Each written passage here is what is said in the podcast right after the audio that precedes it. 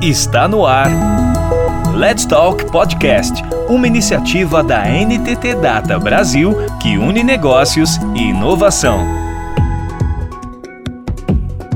Qual a visão que os atuais profissionais nutrem sobre o futuro do trabalho?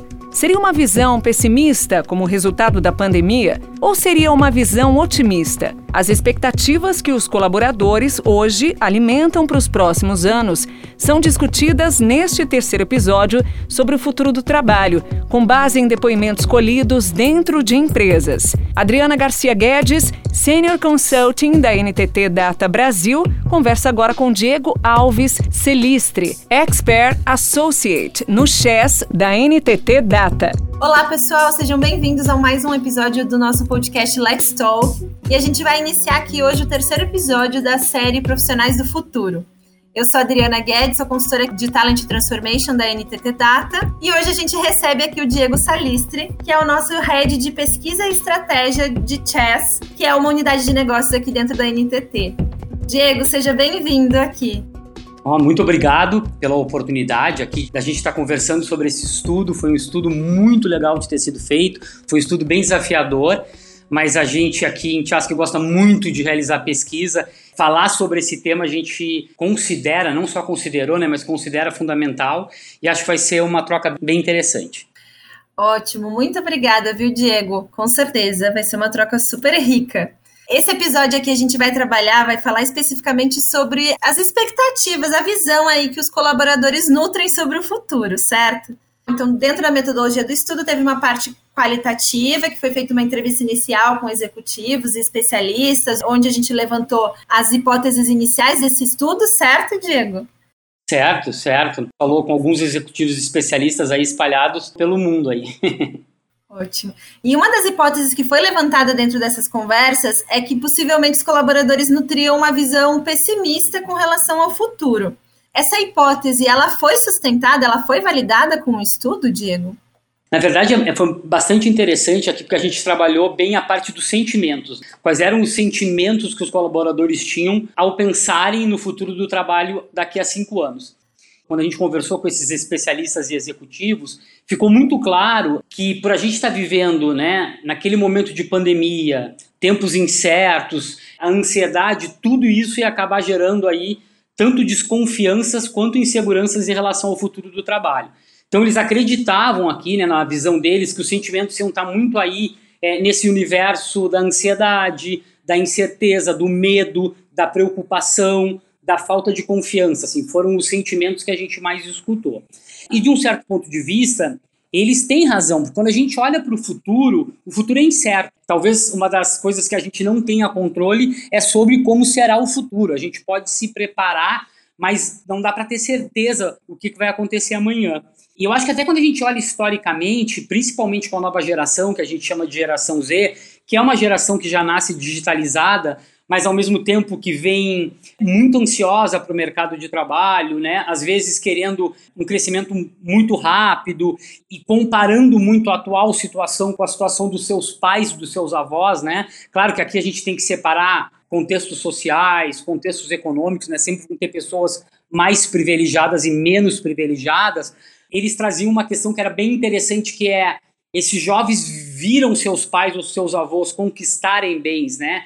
Conquistar a sua casa, o seu carro, e que hoje isso está muito mais difícil. Será que eu vou conseguir ter a vida que meus pais e meus avós tiveram, né? O que, que vai acontecer comigo? De fato, existe uma ansiedade, principalmente nessa nova geração que entra aí no mercado de trabalho, que é não patrocinada, mas que tem uma base aí que é fato, né?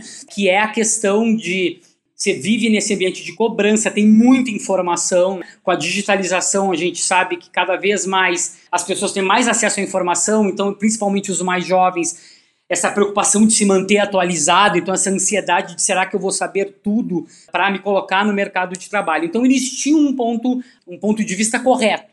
Porém, quando a gente fez a quantitativa com os profissionais, e aí eu acho que a gente chegou numa conclusão que é Ninguém sabe o que, que o futuro reserva, mas a gente pode escolher ter uma visão otimista. Então, a gente fez essa pesquisa no meio de uma pandemia, onde as pessoas já estavam vivendo de forma muito triste por tudo que estava acontecendo, né? Começou com a parte de isolamento social, que não é para todo mundo, a gente sabe, né? Teve pessoas que tiveram que continuar trabalhando, tiveram que continuar pegando transporte público, a gente sempre tem que lembrar essas, essas diferenças, mas o fato é que vem um isolamento social, uma pandemia que ninguém previu, que ninguém estava esperando, mesmo o home office de maneira geral, não foi uma decisão dos profissionais, foi uma imposição na época. Depois, o home office trouxe benefícios. Se as pessoas vão continuar querendo trabalhar de casa, é outra questão. Mas tudo na época veio uma imposição e um momento muito triste de pandemia. Juntou com uma crise econômica, as pessoas viram amigos, familiares perdendo emprego, ficando doentes. Já se estava vivendo num momento muito pessimista. E aí começava uma luz no fim do túnel com a vacinação. Então, assim, eu preciso olhar o futuro de forma positiva para poder lidar com o presente, né? Porque se eu for olhar o futuro de forma negativa, o futuro do trabalho, só com sentimentos negativos, vai ser muito difícil lidar com o presente. Então eu acho que até por essa visão de querer mudar para melhor, a gente viu que os sentimentos que mais apareceram em relação ao futuro eram otimistas. Então a gente tinha uma pergunta que era era uma lista de sentimentos e a gente pedia para os respondentes escolherem quais os três principais sentimentos que vinham na cabeça deles quando eles pensavam no futuro do trabalho daqui a cinco anos. Então, 47% escolheram otimismo, 28% esperança, 27% confiança e 23% emoção. Que eu acho que é uma resposta a todo esse momento aí que a gente estava vivendo e de ter essa visão mais otimista e de entender que o futuro precisa ser melhor. Mas é claro que, como o futuro não admite nenhuma previsão, também a gente teve aí 47% que escolheram curiosidade e 29% incerteza, que não são é, sentimentos negativos, mas são sentimentos de dúvida, que fazem todo sentido quando a gente olha para o futuro do trabalho e por todas as transformações aí que o mercado vem passando principalmente com o advento da pandemia, que trouxe o home office ou movimentos híbridos de trabalho, ou mesmo como trabalhar num ambiente completamente digital e conseguir me relacionar com meus colegas, como adaptar a minha moradia para eu poder trabalhar com qualidade, né? A gente tem que lembrar que tem gente que morava com três, quatro familiares, tem pessoas que moram sozinhas. Então teve gente aí que teve que transformar a cozinha em local de trabalho, teve gente que teve que transformar o quarto todas essas mudanças elas trazem uma certa curiosidade em relação ao futuro e essa incerteza. E aí a gente teve com menores percentuais entre essas escolhas, 15% de ansiedade e 15% de preocupação, apesar da gente uh, as pessoas escolherem menos esses sentimentos mais negativos, eles também existem o que é natural dentro de todo esse contexto aí que a gente estava vivendo de pandemia em relação ao trabalho. Perfeito, Diego. Eu acho que acho que é bem importante trazer isso. Esse é um dado que foi importante que a gente é, talvez não tenha ressaltado, não tenha tido a oportunidade de ressaltar antes. A pesquisa ela foi realizada ali no mês de julho de 2021, né? Todo o grande impacto da pandemia já tinha sido vivido, já as transformações já tinham sido aceleradas, já tinham sido feitas. Era um princípio aqui no Brasil, pelo menos, era um princípio da vacina. A vacina, a gente via a vacina já sendo aplicada em outros países, né? Aqui no Brasil não ainda. Então tinha um pouco dessa, dessa esperança, mas ao mesmo tempo bastante incerteza, realmente não entender, né? A pandemia veio e acelerou todos os processos e todas as tendências. Então, coisas que se previam que para 2025 precisariam acontecer, competências, enfim, a gente já começou a utilizar dentro da pandemia. Antes da pandemia, na verdade, eu nem trabalhava aqui na NTT Data ainda, e aí, num trabalho que eu fiz, a gente estava falando de futuro, não era futuro de trabalho, mas teve uma pessoa, uma menina que fez um desenho, como ela imaginava o futuro, e ela se colocou dentro do quarto dela com uma tela gigante, sabe? Com a cama do lado, tipo assim, eu me vejo presa dentro de casa. E ela jamais imaginou que isso fosse acontecer. Foi em 2019, e ela jamais imaginou que logo em 2020 essa realidade iria acontecer. E eu acho que tu puxa um ponto muito importante aqui, que é exatamente isso. A gente já tinha vivido um momento muito pesado e a vacinação foi essa luz no fim do túnel e ainda é essa luz no fim do túnel, que foi o que permitiu as pessoas começarem a respirar, que foi o que permitiu as pessoas começarem a sair aos poucos de suas casas, a reencontrar amigos e familiares. Então, assim, foi uma injeção de motivação. Foi uma injeção de um olhar positivo para o futuro.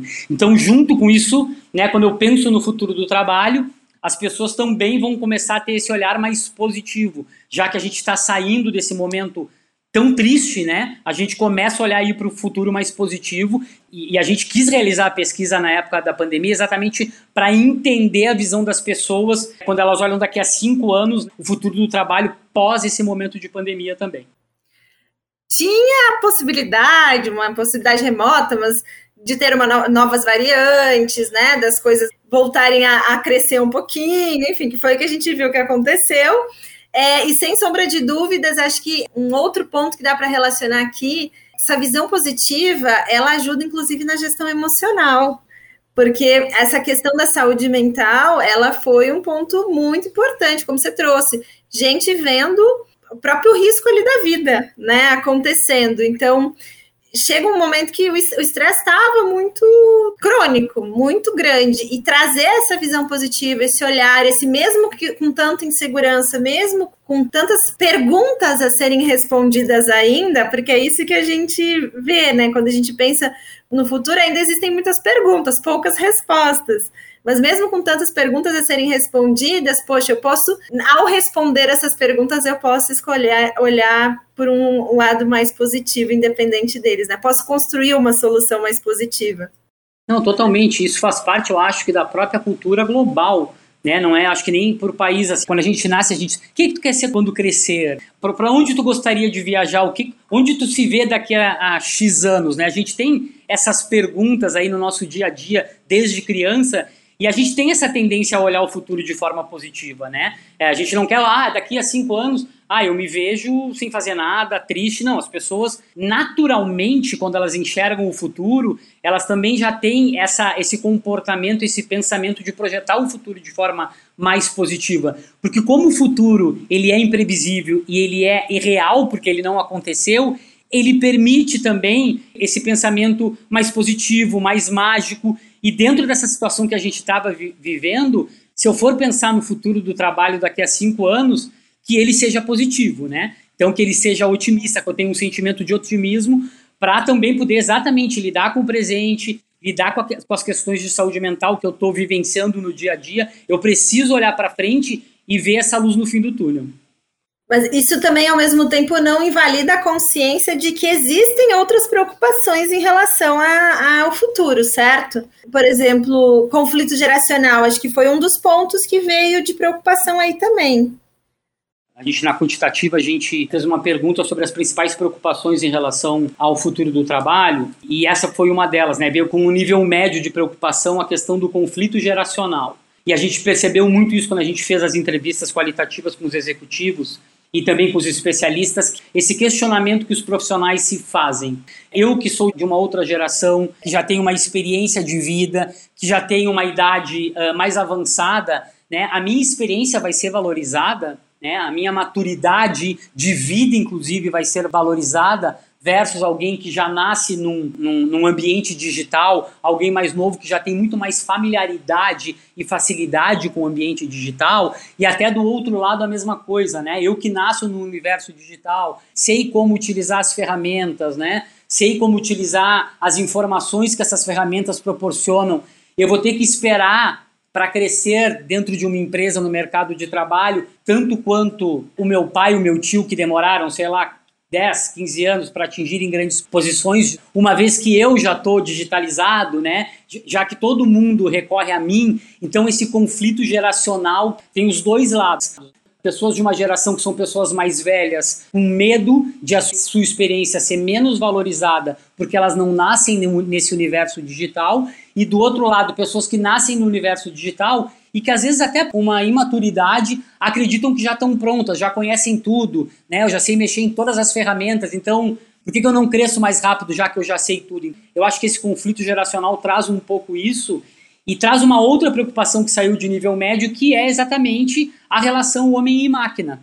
Quanto das atividades que eu realizo hoje, dependendo da minha atividade, dependendo da minha área, dependendo do meu cargo, vão ser substituídas por processos digitais. E o que, que eu tenho que fazer para eu não perder o espaço no mercado de trabalho?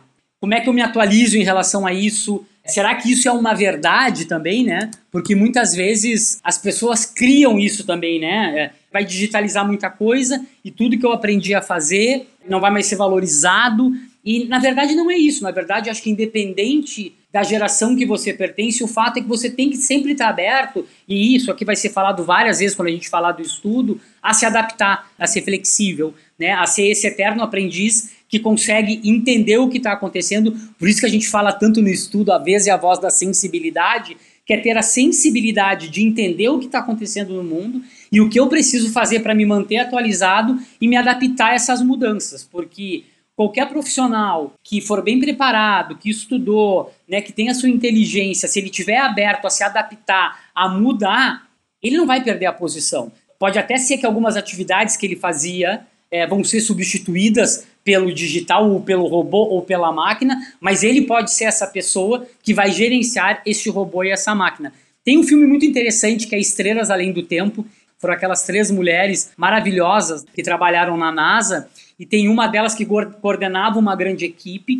Chegaram máquinas, eu acho que eram máquinas da IBM na NASA que ninguém sabia mexer e uma delas teve a ideia porque viu que as coisas estavam mudando, foi lá, aprendeu e toda a equipe dela acabou ficando responsável por essa área, né? Eu acho que esse é um exemplo bem claro, né, de como você tem que ser sensível para entender o que está acontecendo, entender as oportunidades e tirar vantagem disso, né? Tirar a vantagem e conseguir manter o espaço no mercado de trabalho, que daí responde a outras médias preocupações que a gente teve. Aqui também a gente tem essa preocupação de garantir uma posição no mercado de trabalho no futuro, isso é natural também é um resumo, Adri, de tudo que a gente falou, porque conflito geracional, futuro incerto, né, a relação homem versus máquinas, como é que vai ser o futuro, né? E aí eu acho que tem, que eu até já falei, tem uma outra preocupação de nível médio que surgiu, que é essa preocupação de se manter sempre atualizado. O acesso à informação hoje em dia é muito mais fácil. É claro que a gente sempre tem que cuidar com as fake news, né? Mas eu quero dizer, em termos de acesso, você está estudando numa universidade, você pode ainda, se você quiser, ir numa biblioteca, mas você pode ter acesso a muito conteúdo acessando seu celular, acessando seu computador. E esse acesso de muito conteúdo, ele acaba trazendo também um acesso muito rápido, né? Então as pessoas também se pressionam com essa questão do eu tenho que saber tudo, né? eu tenho que estar sempre preparado para uma reunião, se for uma reunião do assunto X, eu tenho que saber tudo sobre o assunto X. Eu vou ler o que, que saiu ontem, é, se tem alguma matéria em algum portal de notícias falando sobre isso, porque daqui a pouco o que eu li semana passada já, já mudou essa semana. Então, acho que são coisas que se encaixam. A preocupação de se manter atualizado, exatamente por esse conflito geracional de quem nasce digitalizado e quem não nasce, devido a essa preocupação da relação homem versus máquina, para manter ou para confiar de que eu terei aí um local garantido no mercado no futuro do trabalho. Muito legal. E sabe, Diego, eu acho que isso se conecta também com um pouco. No episódio 2, a gente falou um pouco aqui como, qual que foi o impacto da pandemia nas relações de trabalho. E a gente traz um pouquinho, fala um pouquinho como que esse, essa mudança do cenário, então, esse trabalhar no remoto, evidenciou essa integração entre vida pessoal e vida profissional dentro do seu ambiente individual, pessoal, existiu uma necessidade muito grande de adaptação, estar mais próximo da família o tempo todo, estar mais próximo na convivência com as pessoas, integrar essa convivência das pessoas com a sua rotina de trabalho é, os, novos, os próprios novos hábitos que foram necessários ser adotados aí de álcool gel, usar máscara, que eram hábitos que não foram utilizados antes. Então, acho que isso tudo, em conjunto, essa, essa transformação na rotina pessoal, em conjunto com as transformações na rotina profissional que a gente tem, que a gente tem a necessidade de incorporar para que a gente possa responder com dinamismo ao que o ambiente está nos trazendo, acho que é o, o, bom resumo de tudo, de tudo, todo o cenário que a gente vive, né? Que, que quando a gente olha para a futura tendência é a expansão disso. É exatamente essa integração, né? O momento do pet, o momento dos filhos, tudo se misturou. É, até os comportamentos, né? Hoje é natural alguém pegar um cachorrinho numa reunião.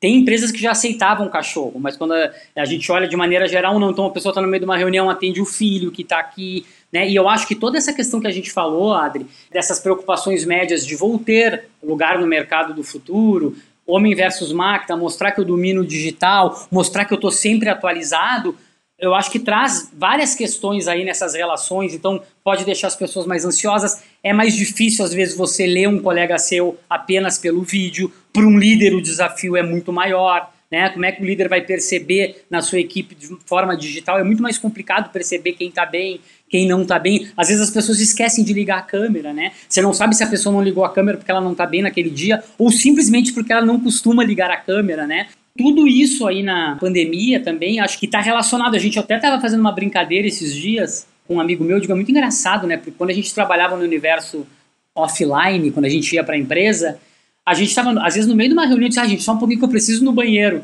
Agora parece que as pessoas, as pessoas estão em casa e aí acaba a reunião, elas dizem, ah, que bom. Antes de começar a outra, elas falam, eu preciso no banheiro. Parece que as pessoas ficaram com essa. Então, quando eu estou na frente do computador, eu tenho que mostrar que eu estou ali muito conectado, né? É muito interessante todas essas, essas mudanças que eu acho que a gente vai entender agora com a volta da normalidade. Se Deus quiser, vai voltar à normalidade. Mas eu acho que a gente vai entender de tudo isso que aconteceu, o que, que veio para ficar, o que, que foi um momento de pandemia. Eu acho que a gente já tem algumas previsões aí, certamente algumas mudanças que vieram para ficar, que vão ser faladas na divulgação como trabalho híbrido, mas eu acho que alguns comportamentos, algumas questões a gente ainda tem que esperar aí para entender, e aí vai mudar muito de país para país, questões culturais, né? Tem países que são mais quentes, tem países que são menos quentes, mas de certa maneira a gente tem que esperar agora para entender de fato de tudo isso que a gente vivenciou, o que, que vai permanecer com a gente quando a gente fala de relações de trabalho, o que, que vai voltar a ser como era e o que, que é novo, né? Acho que a gente tem que esperar agora um pouco aí para entender. Perfeito, Diego, perfeito. Acho que a gente abordou todos os, os tópicos aqui importantes com relação a esse, essas preocupações. Agradeço muito aqui a sua participação. Você gostaria de adicionar mais algum ponto? É muito importante a gente fazer esse tipo de estudo, né? A gente entender as pessoas, né, entender a visão das pessoas, porque muita, muitas vezes a gente cria algumas verdades, e aqui a gente teve um exemplo, né, quando a gente foi perguntar os sentimentos em relação ao futuro, a gente se surpreendeu com sentimentos positivos. Claro, a gente fez uma análise da situação, mas eu acho que escutar as pessoas, pesquisar é importante por isso, para a gente conseguir analisar os resultados que a gente tem dentro dos contextos, aí contextos culturais, sociais, econômicos, políticos, mas é importante a gente estar tá sempre escutando as pessoas. Ótimo. É isso aí, analisar com base em dados, né? Então, muito obrigada aqui pela sua participação, Diego. Eu que agradeço, muito obrigado. Então, pessoal, estamos chegando aqui ao fim de mais um episódio da série Profissionais do Futuro e aguardamos você no próximo. Até mais. Você ouviu Let's Talk Podcast, uma iniciativa da NTT Data Brasil que une negócios e inovação. Toda semana tem novidades por aqui. Até lá!